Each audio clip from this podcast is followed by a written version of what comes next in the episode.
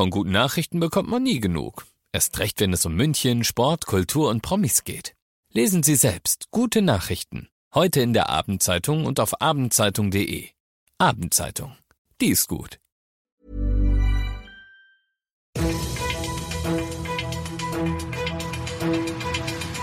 95 5 Charivari. Das München Briefing. Münchens erster Nachrichtenpodcast. Mit Christoph Kreis und diesen Themen. Ein großer Mietgipfel sucht Lösungen für München und der Flughafen und der Olympiapark streiten sich. Herzlich willkommen zu dieser neuen Ausgabe.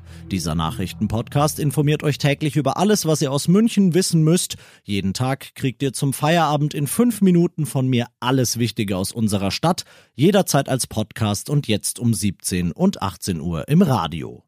Gemeinsam sind wir stärker, sagt der Münchner Matthias Weinziel. Er ist der Kampagnenleiter des Volksbegehrens Sechs Jahre Mietenstopp, das bayernweit die Mieten für sechs Jahre einfrieren wollte und dafür auch locker die nötigen Unterschriften für die erste Hürde bekam. Dann aber kam der Bayerische Verfassungsgerichtshof im Sommer und meinte, Unzulässiges Volksbegehren, Mietrecht ist nicht Sache der Bundesländer, sondern des Bundes. Also gut, dachte sich Weinziel, dann tun wir uns eben bundesweit zusammen. Er, Leute vom Münchner Mieterverein, Mietaktivisten aus Berlin, Köln, Frankfurt und vielen anderen Städten, sie alle sind heute in Nürnberg zum großen Mietenstopp-Gipfel zusammengekommen. Dort suchen sie noch bis Sonntag nach Wegen, Druck auf die Politik zu machen, damit die den immer weiter steigenden Mieten endlich den Riegel vorschiebt.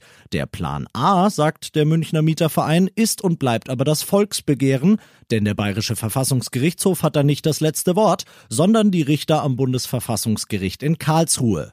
Nächstes Jahr werden die wohl endgültig sagen, was Sache ist, und für den Fall, dass sie das Begehren auch für nicht zulässig befinden, stehen dann ab Sonntag hoffentlich Alternativen parat.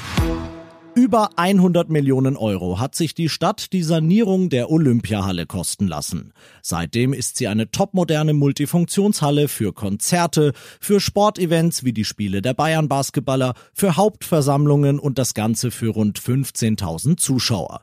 Und nun plant der Flughafen eine ganz ähnliche Halle für 20.000 Zuschauer und auch am Flughafen hat die Stadt München ja Anteile und das sorgt für Ärger. Die Geschäftsführerin der Olympiapark GmbH Marion Schöne sagt, diese Halle, die braucht's doch gar nicht. Sie warnt außerdem, eine solche Arena am Flughafen würde das Aus für die Olympiahalle bedeuten. Der Investor, der die Halle dort bauen will, hat sich noch nicht endgültig auf einen Standort festgelegt und alle Genehmigungen sind auch noch nicht da. Die nächsten Monate werden da noch spannend. Ihr seid mittendrin im München Briefing, Münchens erstem Nachrichtenpodcast. Und nach den München Meldungen jetzt noch der Blick auf die wichtigsten Themen aus Deutschland und der Welt. Der EU-Sondergipfel war ein Erfolg, findet unsere Kanzlerin Angela Merkel. Nach zwei Tagen mit viel Streit haben sich die EU-Staats- und Regierungschefs auf eine gemeinsame Linie in Sachen Türkei und noch auf einiges mehr geeinigt, aus Brüssel Charivari-Korrespondentin Sarah Geiser-D. Kanzlerin Merkel hat sich nach den Gesprächen hier in Brüssel vor allem erleichtert darüber gezeigt, dass sich die EU-Staaten nach langem Ringen doch auf Sanktionen gegen Belarus verständigen konnten. Es sei wichtig, aber auch überfällig, so Merkel. Der Gipfel hat außerdem unter anderem die Vergiftung des russischen Oppositionellen Nawalny verurteilt. Über eine mögliche gemeinsame Reaktion könnten die EU-Staaten in zwei Wochen beraten. Dann wollen sie nochmal über das Thema sprechen.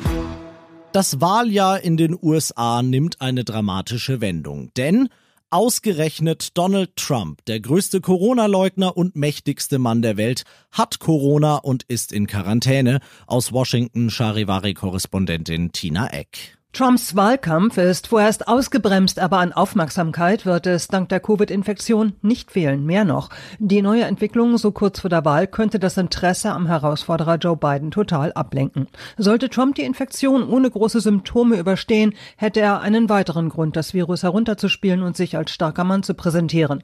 Bei den sozialen Medien wird über ein Wahlkampfmanöver spekuliert. Aber dass die Infektion fiktiv ist, ist unrealistisch. Und das noch zum Schluss. Stadtrat, Stadtrat, du musst wandern.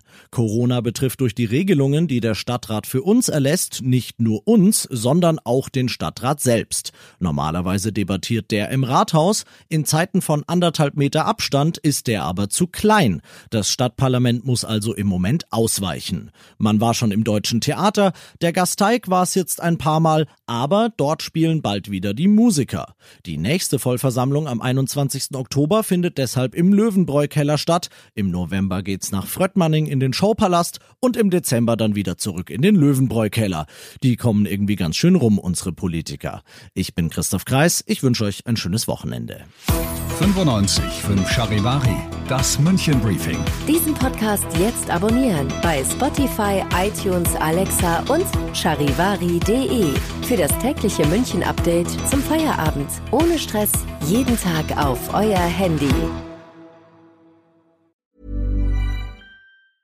Mom deserves the best, and there's no better place to shop for Mother's Day than Whole Foods Market. They're your destination for unbeatable savings, from premium gifts to show-stopping flowers and irresistible desserts. Start by saving 33% with Prime on all body care and candles. Then get a 15-stem bunch of tulips for just $9.99 each with Prime. Round out Mom's menu with festive rosé, irresistible berry chantilly cake, and more special treats. Come celebrate Mother's Day at Whole Foods Market.